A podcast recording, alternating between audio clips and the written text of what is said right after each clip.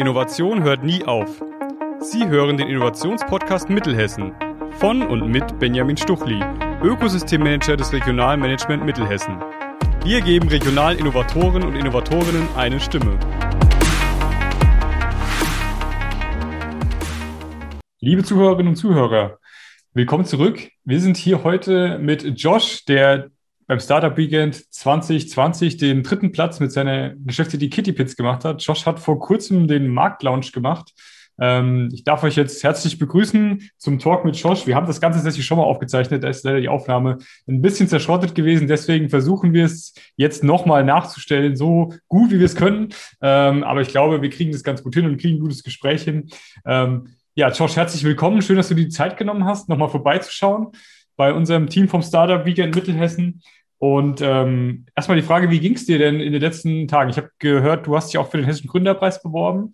Ähm, das ist, glaube ich, schon mal ein Schritt, denn damit musst du ja auf jeden Fall schon am Markt sein, was auch die erste Frage schon beantwortet. Du bist schon am Markt. Ich glaube, im April hast du gelauncht. Ähm, aber erzähl doch mal, wie geht es dir aktuell so?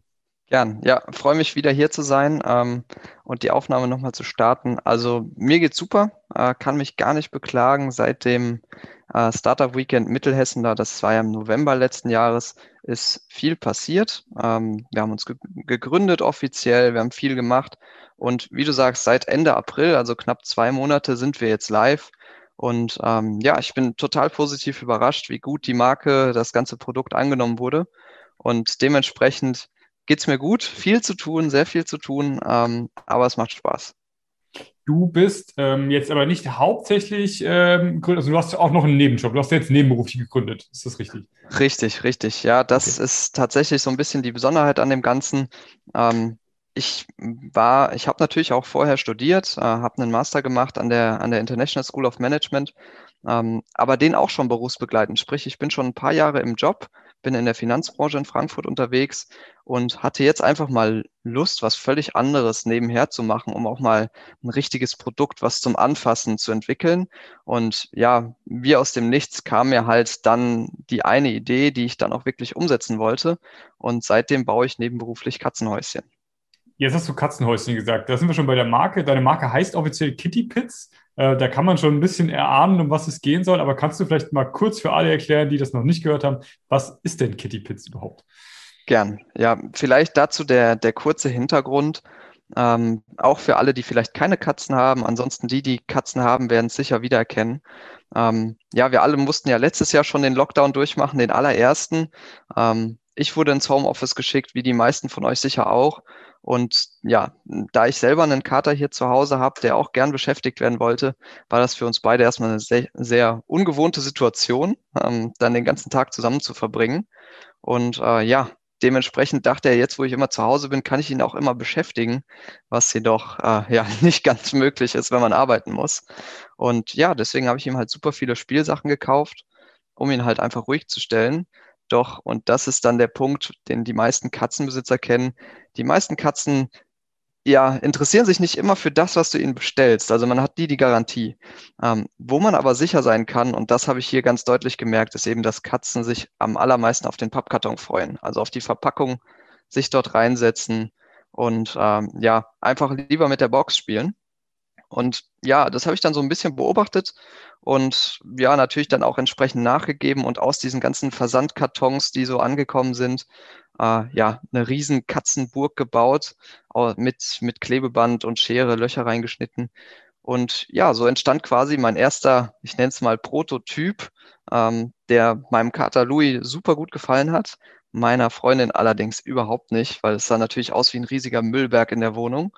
Und genau, so kam dann halt die Idee, ein Katzenhäuschen zu bauen, was sowohl der Katze als auch eben ihren Besitzern am besten gefällt. Also aus Pappkarton, aber eben stylisch. Und so ist eben die Idee zu Kitty Pits entstanden. Sprich, wir bauen Katzenmöbel aus Pappkarton, sehr nachhaltig, aber auch sehr schön und äh, trotzdem noch mit dem echten Karton-Feeling für die Katze. Okay, also jetzt sind wir, jetzt habe ich viele Fragen. Also es sind Pappkartons, äh, Kitty Pits ist eigentlich, ist also ein, ein Pappkarton, den du äh, baust quasi, ist ein Kitty Pit, kann man das so sagen? Ja, kann man so sagen. Also Pit, ähm, rein der Name, der ist ein bisschen schwer herzuleiten. Pitstop kennt man vielleicht von der Formel 1. Das ist auch die Box. Und äh, wie du sagst, ein Pit ist eine Box und Kitty Pits besteht da oder verkauft dann quasi Sets aus äh, jeweils sechs Kartons in verschiedenen Formen, die man dann modular zusammenstecken kann, wie so ein Lego-Baukasten, weil so ist das Ganze auch abwechslungsreich und cool für die Katze, wenn man es immer wieder neu zusammenstecken kann. Das heißt also, das ist ein Stecksystem, was ich mir kaufen kann. Ähm, das sind Kartons, die ähm, kann ich mir jetzt vorstellen, dass auf der einen Seite das eine ist vielleicht ein Tunnel, das andere hat irgendwie eine, eine Kratzwand oder eine Rampe oder ähnliches und dann kann ich das immer zu Hause so hinstellen, wie ich das haben möchte für meine Katze. Ganz genau. Äh, perfekt beschrieben. Also es passt so auch irgendwie in jeden Raum richtig rein, weil man kann sie super hoch bauen, man kann sie aber auch ganz flach bauen, wie so eine Art Labyrinth und äh, natürlich auch immer wieder umstecken. Also wir machen es so ungefähr alle zwei Wochen, dass wir das einmal umbauen hier für unseren Kater. Und so ist das wie so ein kleiner, kleines Spielparadies, das man dann nochmal neu erleben kann. Ich erinnere mich, dass du damals den Kater Louis äh, mitgebracht hast für deinen äh, Pitch, der dir wahrscheinlich auch letztendlich ähm, in der Platzierung gut getan hat. Dazu, die Idee ist auf jeden Fall ähm, interessant, aber die Frage, die ich mir jetzt stelle, ist, ein Karton ist ja jetzt nicht so robust. Das hast du vorhin gesagt, dein erster Prototyp war wahrscheinlich so ein typischer Karton von einem großen globalen Versandhändler, würde ich jetzt mal vermuten. genau. Ähm, wo man mit der Schere ein bisschen geschnitten hat. Jetzt bin ich kein Katzenmensch, äh, habe selbst keine, aber die haben natürlich schon, also die, die Range im Gewicht ist wahrscheinlich schon sehr groß. Es gibt wahrscheinlich Katzen, die fünf Kilo wiegen und es gibt welche, ich weiß nicht, was ist das Maximum, was wiegt eine große Menkun? Ja, also Keine. absolut. Ähm, die, die meisten Katzen, ähm, da, die sind, sage ich mal, diese kleinen, mittleren äh, Katzen, die liegen so bei, ich sag mal, drei bis fünf Kilo. Dann gibt's in derselben Range die etwas besser gefütterten Katzen, sage ich mal, die gehen dann so bis sechs, acht Kilo hoch. Und dann gibt's natürlich riesige Katzen, wie du sagst, Maine Coon Katzen, ähm, wo die, die ja, von die Range von, sage ich mal, sechs bis deutlich über zehn Kilo reicht. Ähm, was natürlich schon sehr viel ist. Und Aber eine Katze mit 10 Kilo, also wenn die sich auf den Pappkarton gesetzt, der bricht ja ein. Genau, deswegen 10 Kilo ist auch zu viel. Das sind, wie gesagt, auch die Ausnahmen. Die meisten Katzen liegen eher so zwischen 3 und 5 Kilo. Wir haben unsere Kartons tatsächlich ähm, genau auf dieses, diesen Punkt Stabilität ähm, ausgerichtet, weil das war die allererste Frage von allen möglichen ja, potenziellen Kunden, die mit der Idee konfrontiert wurden.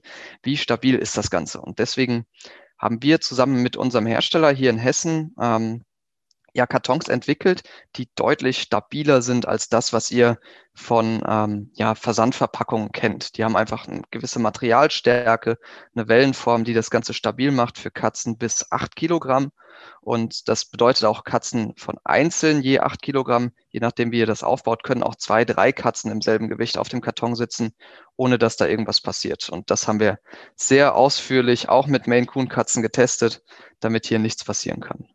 Und wie ist die Robustheit der Kartons, wenn es darum geht, dass die Katze anfängt, daran zu kratzen oder zu knappern oder ähnliches? Mhm. Äh, auch da haben wir uns ein bisschen was überlegt. Äh, generell vorweg, man kann das nie garantieren. Jede Katze ist anders. Ähm, es gibt Katzen, die knabbern alles an, kratzen alles an. Ähm, da kann man ne, bei solchen Katzen auch nichts machen, egal ob Kratzbaum oder Karton. Aber grundsätzlich haben wir hier eben so eine Art Beschichtung auf den Kartons. Das ist so eine, so eine Art natürlicher Film den man auch nicht spürt, aber das führt dazu, dass Katzen schon mal generell weniger Interesse daran entwickeln, reinzubeißen oder reinzukratzen, einfach weil es sich anders anfühlt. Und zum anderen sind die Kartons eben durch diese Wellenform recht stabil und bieten wenig Angriffsflächen, richtig reinzukratzen. Also kratzen tun so ziemlich gar keine Katzen unserer Kunden und das Beißen sehr, sehr selten. Also äh, wir haben mittlerweile unsere Kartons schon fast ein Dreivierteljahr im Test. Da ist noch nichts passiert. Und bei den vielen Fans, die uns immer fleißig Bilder schicken, haben wir bisher, auch ähm, ziemlich, so ziemlich nur positive Rückmeldungen bekommen.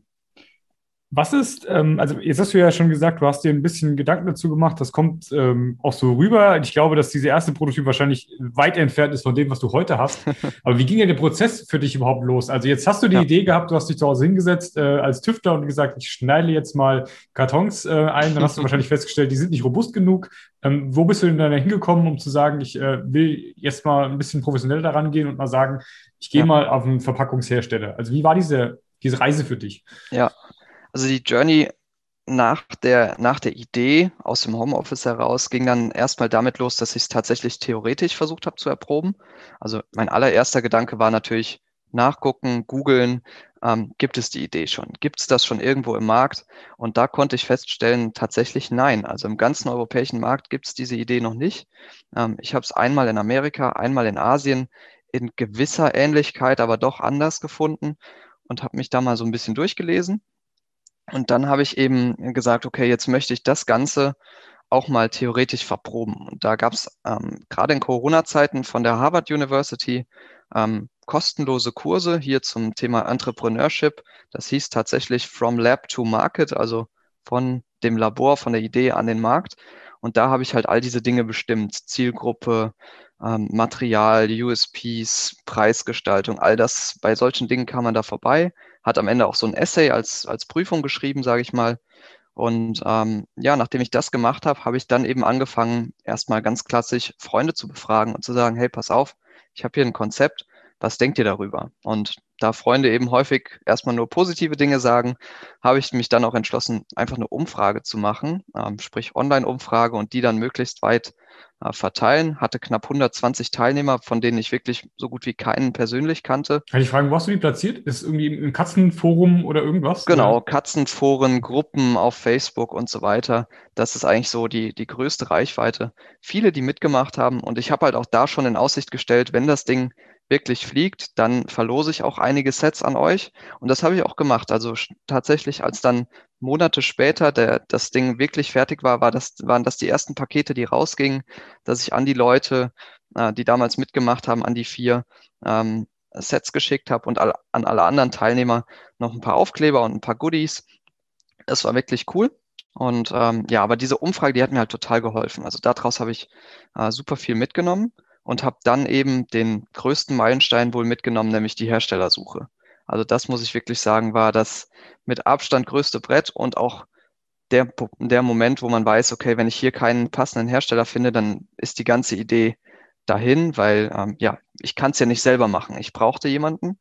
Und weil ich schon damals gesagt habe, ich will es unbedingt ähm, vor Ort machen, regional machen, ähm, habe ich eben vor allem in Hessen gesucht, weil ich wollte einen Ansprechpartner haben vor Ort, mit dem ich gemeinsam in die Entwicklung gehe und natürlich auch aus diesem Nachhaltigkeitsaspekt. Wenn ich schon die, äh, die Möbel aus Karton mache, was sehr nachhaltig ist, möchte ich auch eine, eine regionale Lieferkette haben.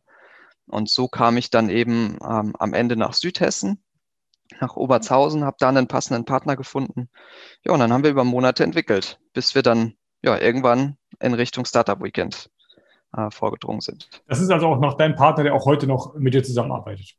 Absolut, absolut. Und ähm, an welcher Stelle kam jetzt ähm, die Idee von dir zu sagen, ich äh, gehe jetzt mal ins Startup Weekend und was hast du dir davon erhofft? Ja, ähm, das war tatsächlich relativ spontan. Ich bin einfach im Internet auf, auf das Startup Weekend aufmerksam geworden. Und dadurch, dass es Corona-bedingt online war, war es natürlich sehr einfach zu sagen, okay, ich, ich versuche es einfach mal, ich mache einfach mal mit. Und mein Grund dafür war eben, ich hatte gerade, sage ich mal, den ersten richtig anfassbaren, guten Prototypen von meinem Hersteller zu Hause stehen, den wir dann mit unserem Kater getestet haben. Und ich dachte halt, okay, das ist jetzt die Chance, auch mal Leute zu fragen, die sich in der Szene auskennen, die ähm, ja vielleicht so ein, so ein Produkt beurteilen können und einfach mal einen richtigen ersten Pitch machen und gucken, wie die Idee ankommt. Und das habe ich halt gedacht, das wäre jetzt mein erstes Ziel ohne zu wissen, wie weit ich jetzt wirklich bei dem Ganzen komme, was mich da noch alles erwartet, wenn ich weiterkommen würde. Ähm, ja, war natürlich im Endeffekt eine tolle Story, wie es dann ausgegangen ist.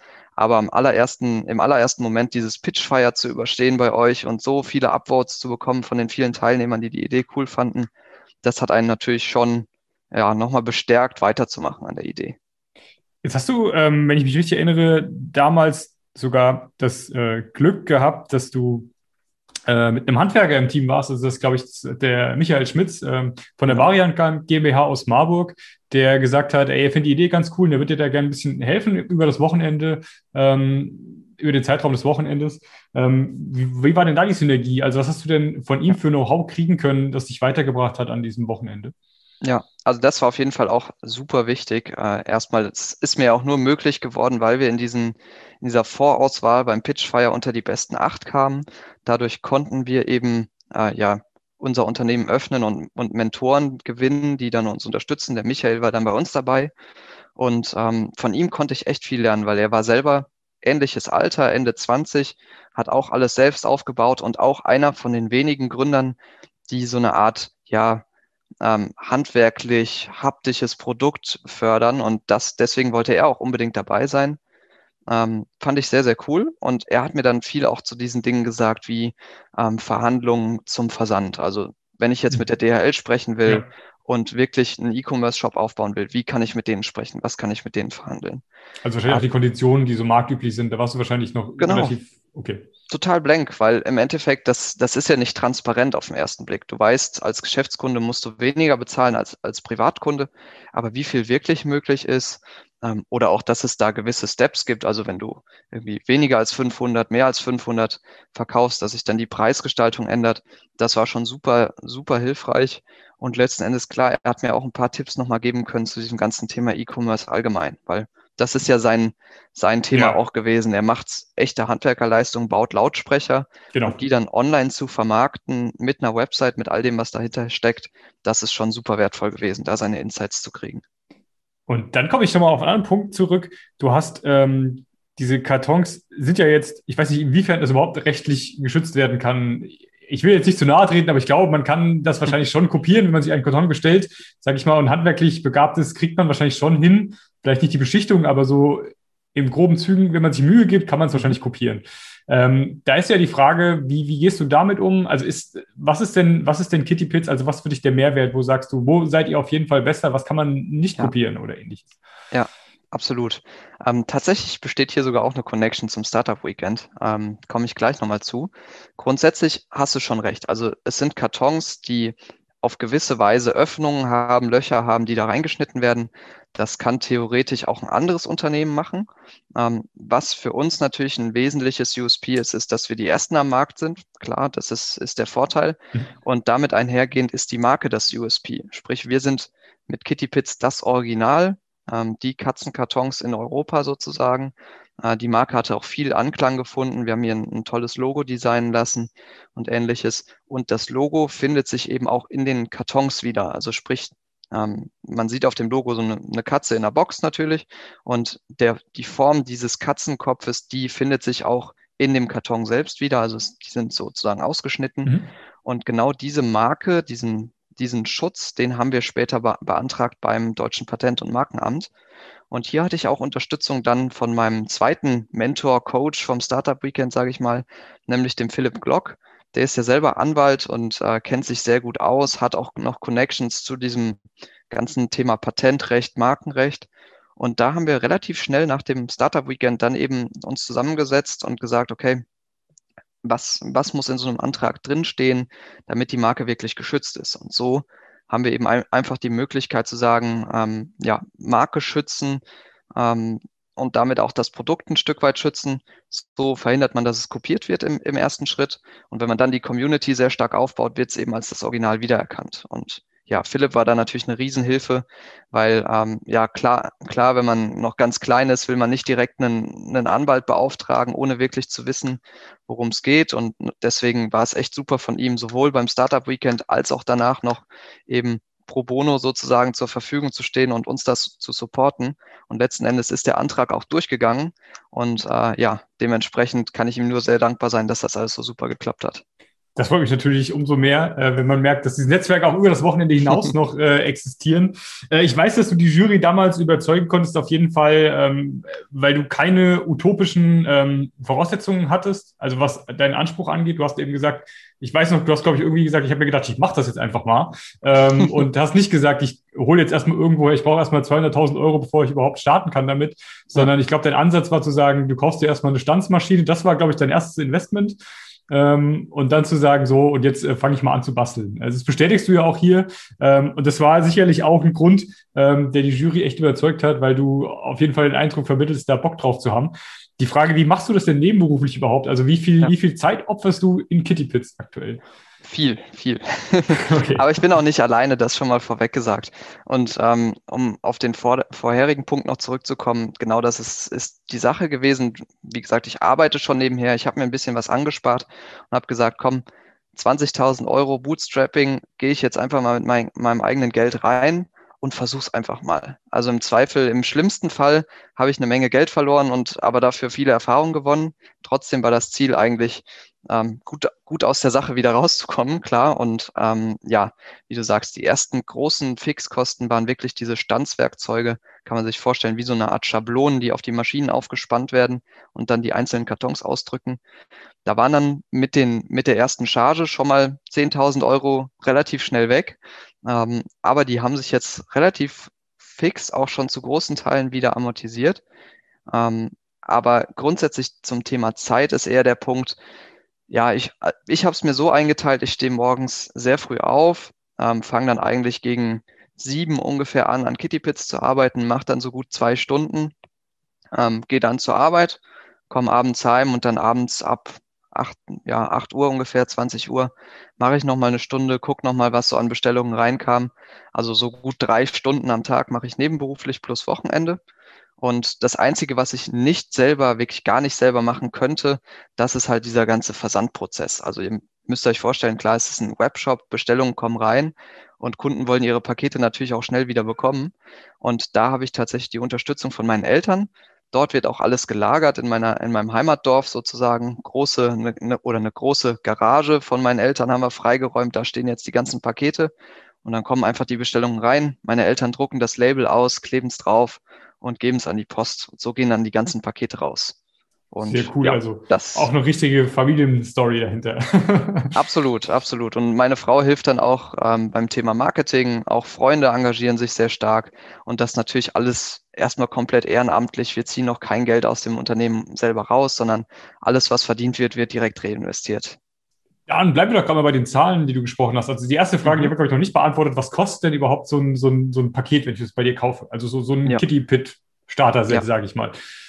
Ja, ein Start, also ein, ein Set. Es gibt zwei verschiedene. Es gibt quasi das Set Chill für die entspannteren Katzen und das Set Explore für die verspielten. Äh, die kosten beide knapp, oder nicht knapp, sondern genau 39 Euro. Und da sind dann insgesamt sechs Kartons drin, die man eben verschieden zusammenbauen kann und die man auch miteinander kombinieren kann. Und Dementsprechend haben wir viele Bestellungen, die auch beide Sets direkt zusammen bestellen, dann für 78 Euro und äh, gleich sich ein Riesenspielparadies bauen. Und du bist am Markt jetzt seit April, hast du am Anfang gesagt. Äh, das heißt, seit April genau. kann man die auch wirklich offiziell jetzt erwerben bei euch. Genau. Ähm, wie sieht es denn aus, ähm, was den Umsatz angeht? Kannst du dazu schon ja. irgendwie Indiz geben? Wo seid ihr aktuell? Absolut. Ähm, also Ende April sind wir gestartet, jetzt knapp zwei Monate in. Und ähm, am Anfang hatten wir schon mal einen ziemlich großen Run. Das war sehr cool, weil ähm, ja viele schon auf dieses Thema aufmerksam wurden, bevor die Produkte wirklich auf Lager lagen. Deswegen haben uns viele eine E-Mail geschrieben und gesagt, hey, sobald das rauskommt, bitte, ich will unbedingt eins kaufen. Und so hat das dann hat sich das schon gesammelt. Und als dann der Shop offiziell geöffnet hat, ähm, wurden gleich am ersten Tag schon 50 Sets verkauft. Und ja, könnt ihr durchrechnen, bei knapp 40 Euro Preis waren das schon mal 2000 Euro Umsatz, die direkt am ersten Tag wieder reinkamen. Ähm, und dann in der Folge war es dann, war es dann so, dass wir eben im Schnitt pro Tag, das war auch so mein Ziel, ein bis zwei Bestellungen hatten, was echt cool war. Ähm, klar, ist ein komplett neues Set. Ihr müsst euch vorstellen, es gab noch keine Bewertungen. Ähm, es ist nicht auf einer großen Plattform wie Amazon verkauft, sondern ähm, im eigenen Shop. Daher war das eine sehr gute Quote. Und mittlerweile, ähm, wo es immer bekannter wird und wir auch auf Facebook sehr viel zu sehen sind, ähm, hat das wirklich richtig einen Boost gegeben und wir verkaufen jeden Tag im Schnitt vier bis fünf Sets, was ja dann entsprechend auch knapp 200 Euro Umsatz sind am Tag. Das ist echt so eine Story, damit hatte ich überhaupt nicht gerechnet. Wir fangen jetzt schon an, eben nachzuordern, bald bei unserem Hersteller die neue Charge zu machen, weil ja die, die Menge, die wir eigentlich für ein Jahr geplant haben, die wird voraussichtlich nach vier Monaten schon komplett weg sein. Wow, herzlichen Glückwunsch, äh, kann man da, glaube ich, nur sagen. Ähm, wenn wir bei den Zahlen nochmal kurz bleiben, ist die Frage, du exportierst die Sachen auch ins Ausland oder ist das alles mhm. nur Inlandskundschaft? Nee, tatsächlich, ähm, eigentlich hatte ich beim Startup Weekend noch gesagt, wir fokussieren uns komplett auf Deutschland. Mhm. Ähm, das ist einfacher. Aber gut, äh, die Kunden kommen von überall und das ist das Verrückte. Und dann kann man ja, will man ja auch nicht Nein sagen. Dementsprechend haben wir jetzt schon einige Bestellungen aus Österreich, aus der Schweiz, aus Luxemburg, Belgien, sogar aus Spanien, wo wir weit, weit weg die Sachen geschickt haben. Da haben wir halt einfach nur gesagt, okay, ähm, das können wir dann nicht mehr versandkostenfrei leisten, weil ja, die Kosten einfach zu stark auseinanderbrechen. Also man kann ungefähr rechnen, die Versandkosten äh, ins EU-Festland-Ausland sind ungefähr doppelt so hoch wie nach Deutschland und in die Schweiz zum Beispiel ist es knapp viermal so hoch. Dementsprechend ähm, mussten wir den Kunden dann sagen, dass wir das an, an sie weitergeben. Aber das war überhaupt kein Thema, weil die Kunden haben uns halt proaktiv angeschrieben und gesagt, hey, könnt ihr uns das bitte, bitte auch nach Spanien schicken? Ich zahle euch natürlich auch die Versandkosten. Und so kam eigentlich das Umdenken. Wir haben vorher gesagt, wir machen nur Deutschland, weil wir nur so das ganze Versandkostenfreie anbieten können. Aber wenn die Kunden uns dann schon proaktiv anbieten, auch Versand zu zahlen, dann klar, dann schicken wir euch Kitty Pits auch in die ganze Welt. Sehr cool. Und äh, was das Marketing angeht, du warst schon in einigen Tagesblättern, das habe ich mitgekriegt, ähm, Tageszeitungen mhm. vertreten. Hast du da irgendwie eine Story, wo du sagst, das, das, war krass, da ist jemand auf uns zugekommen, womit ich gar nicht gerechnet hätte?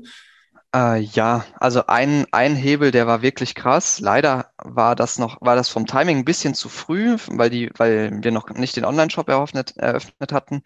Aber die größte Story war sicher, dass wir ins Fernsehen kamen, ähm, nämlich auf SWR 3, also drittes Programm dann für Rheinland-Pfalz, Baden-Württemberg, die Ecke. Und da wurden wir halt in einem Beitrag erwähnt, knapp zwei Minuten lief der, wo es wirklich so eine Art Image-Video gab, was Kitty Pits ist, was wir so machen. Und das hatte eine unglaubliche Reichweite. Also der, der Fernsehbeitrag wurde natürlich sehr oft gesehen. Und auf Facebook hab, hatte dann das SWR auch diesen, diesen Beitrag geteilt und der wurde allein, ich meine, über 200.000 Mal geklickt und angesehen. Das ist natürlich Wahnsinn gewesen. Und äh, ja, von daher war das sicher die Hauptstory, die größte Reichweite, die wir je mit dem Ganzen hatten. Weißt du, wie die auf euch aufmerksam geworden sind?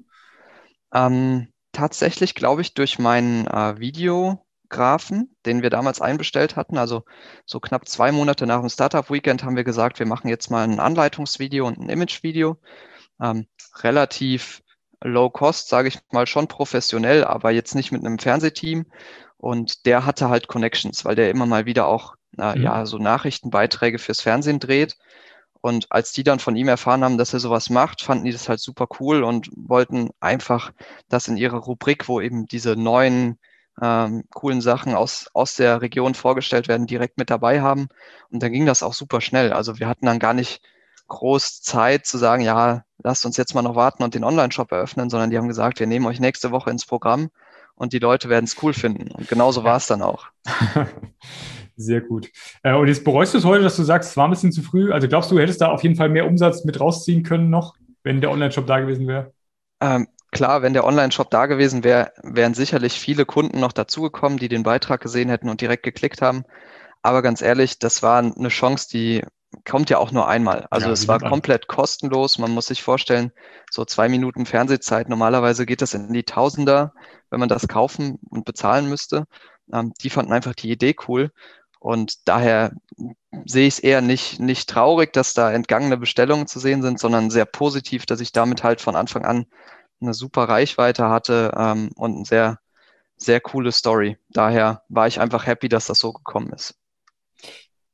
Darf ich mal fragen, wie kommt denn dieses, dieser unternehmerische Geist in dir? Es ist ja jetzt, du hast, bist wahrscheinlich ein klassischer Arbeitnehmer in deinem äh, Alltagsjob in der Finanzbranche. Äh, woher hast du denn überhaupt diesen, diesen Mut auch gehabt, um zu sagen, ich nehme jetzt mal eigenes Geld, ich ähm, auch ja. gehe ins Risiko?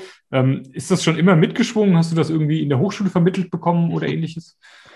Äh, gibt ein paar Punkte. Erstmal das, das Wichtigste vorab. Ich hab, war nie so ein Typ, der gesagt hat, ich muss unbedingt mal was gründen das war nie so mein Ding, sondern ich habe immer gesagt, wenn mir mal eine Idee kommt, die ich richtig gut finde, wo ich voll dahinter stehe, dann mache ich das. Aber nicht einfach nur so gründen, um gegründet zu haben.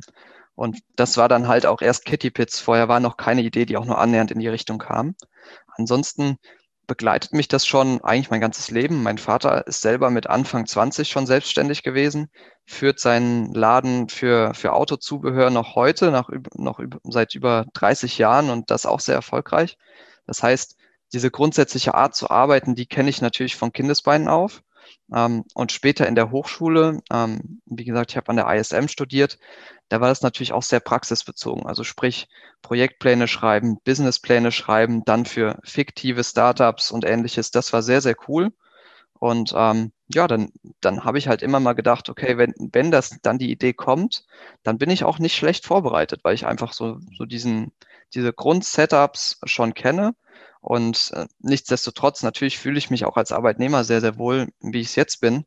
Ähm, letzten Endes war es einfach die Möglichkeit, jetzt beides zu kombinieren und zu sagen, okay, ähm, ich, ich tauche jetzt mal in diese neue Welt ein und es, es bringt mir auch super viel in meinem normalen Job, weil ähm, ja, wie, wie soll man mit, mit Firmen noch besser auf Augenhöhe reden können, als wenn man selber eine Firma hat? Also man kann einfach selber zeigen, dass man auch Unternehmer ist und das kommt super gut an, auch bei anderen Leuten, mit denen man dann zu tun hat.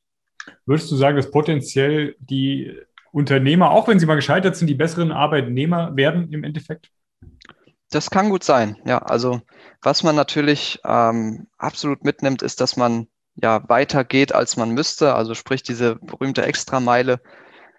Das ist halt, das ist der alte Spruch selbst und ständig. Das ist einfach so. Man, man muss halt, wenn man erfolgreich sein will, so, so viel dafür tun, wie man eben auch selber möchte. Ähm, und daher ist es auch so in gewisser Weise strahlt das auf den normalen Job ab, weil man einfach dieses Commitment zur Firma stärker lebt und damit eben auch noch mehr zeigt, dass man eben im Beruf erfolgreich sein kann. Ob man es jetzt äh, selbstständig für seine eigene Company macht oder eben dann ähm, als Arbeitnehmer. Sehr cool. So, jetzt kommen wir langsam zum Ende, aber drei Fragen habe ich noch, die können wir vielleicht ein bisschen kürzer machen. Also die eine ist sowieso ganz kurz, aber dann machen wir mal die längste zuerst. Äh, der Ausblick. Also wo sagst du denn, wo geht denn die Reise hin mit Kitty Pits? Jetzt stellen wir uns mal vor, du bist jetzt irgendwann im Jahr 2025. Äh, wie sieht Kitty Pits dann aus? Ja.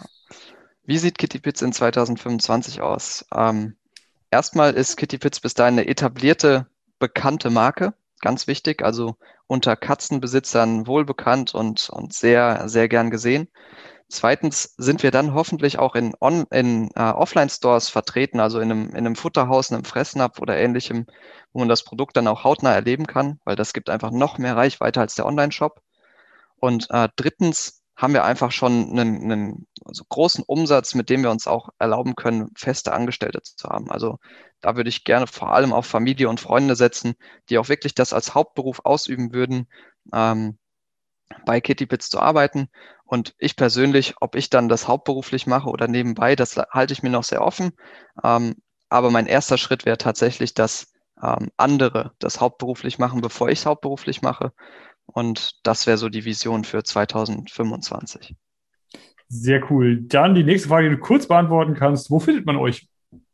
Äh, ja, das geht ganz schnell auf www.kittypits.de. Ähm, da es alles zu sehen, alle, alle Produkte zu kaufen, aber auch in Social Media. Also da haben wir vor allem die meisten Fans, äh, die täglich unseren Posts folgen. Äh, das ist auch nicht immer nur irgendwie eine Produktwerbung, ganz im Gegenteil, sondern wir erzählen auch unsere Startup-Story in, in kleinen Videos jede Woche nach. Und daher Instagram, Facebook, LinkedIn und seit neuestem sogar auf TikTok. Ähm, von daher okay, wow. überall mit dabei. Äh, dafür hast du, schaffst du in drei Stunden. Das ist natürlich krass. Wobei du hast Wie gesagt, gesagt deine, deine Frau macht es, glaube ich. Genau, Marketing eher bei der Frau. Ähm, ja. Ähm, okay, und als letzte Frage noch, damit enden wir immer ganz gerne. Jetzt bist du aktuell nicht in der Region Mittelhessen beheimatet, deswegen ziehen wir den Kreis mal ein bisschen weiter. Wenn du dir von der Region Hessen was wünschen dürftest, ähm, was würdest du dir denn von der Region wünschen? Das können jetzt sein, dass du sagst, also sagen wir mal, was von öffentlichen Behörden auch beeinflusst werden kann oder von privat, das kannst du dir alles aussuchen. Ein Wunsch, dein Wunschkasten, der Baukasten für Hessen. Was soll Hessen besser machen in Bezug auf Gründungen? Ja, also erstmal Angebote wie Startup Weekend auf jeden Fall fördern. Sowas muss es geben, sowas muss es in jeder Region geben, ob es jetzt übergreifend ist oder eben in einzelnen Landkreisen das ist eine absolut tolle Chance und hier muss das Land einfach investieren und sagen, äh, wir bieten Gründern eine Plattform äh, anzukommen und ihre Ideen zu verproben. Ähm, das ist das allererste. Und das zweite würde ich sagen, natürlich, das wünscht sich jeder ein bisschen weniger Bürokratie. Das hängt nicht immer am Land, sondern häufig einfach auch am, am Staat insgesamt. Aber ja, man, man kann es Gründern auch noch ein bisschen leichter machen, ähm, das Unternehmen aufzusetzen und äh, mit der Idee an den Start zu gehen. Von daher, das wären so die zwei Punkte. Super, vielen Dank, Josh. Das war Joshua Becker von Kitty Pits, ähm, der Geschäftsführer, kann man so sagen. Ähm, es hat mir riesen Spaß gemacht, mit dir zu treffen. Auch die zweite Aufnahme ist, glaube ich, noch besser geworden als die erste. ähm, von daher bin ich jetzt äh, sehr glücklich und äh, ich wünsche dir jetzt einen guten ja, jetzt haben wir 10 nach 10 ungefähr. Also einen guten Morgen noch. Wahrscheinlich gehst du jetzt gleich arbeiten in deinem, ähm, in einem von deinen beiden Jobs. Was auch immer das sein wird. Ja, so ist es. Danke dir, Benny, und danke fürs Interview. Okay. Josh, mach's gut. Ciao. Bis dann. Ciao. Wie immer gilt der Dank abschließend an die EFRE-Förderung der EU. Denn dieses Projekt, wie viele andere auch in unserem Projekt äh, DigiMit, unter anderem Startup Weekend, wird, aus der Europäischen, wird von der Europäischen Union aus dem Europäischen Fonds für regionale Entwicklung kofinanziert. Vielen Dank dafür und bis zum nächsten Mal. Innovation hört nie auf. Sie hören den Innovationspodcast Mittelhessen von und mit Benjamin Stuchli, Ökosystemmanager des Regionalmanagement Mittelhessen. Wir geben regionalen Innovatoren und Innovatorinnen eine Stimme.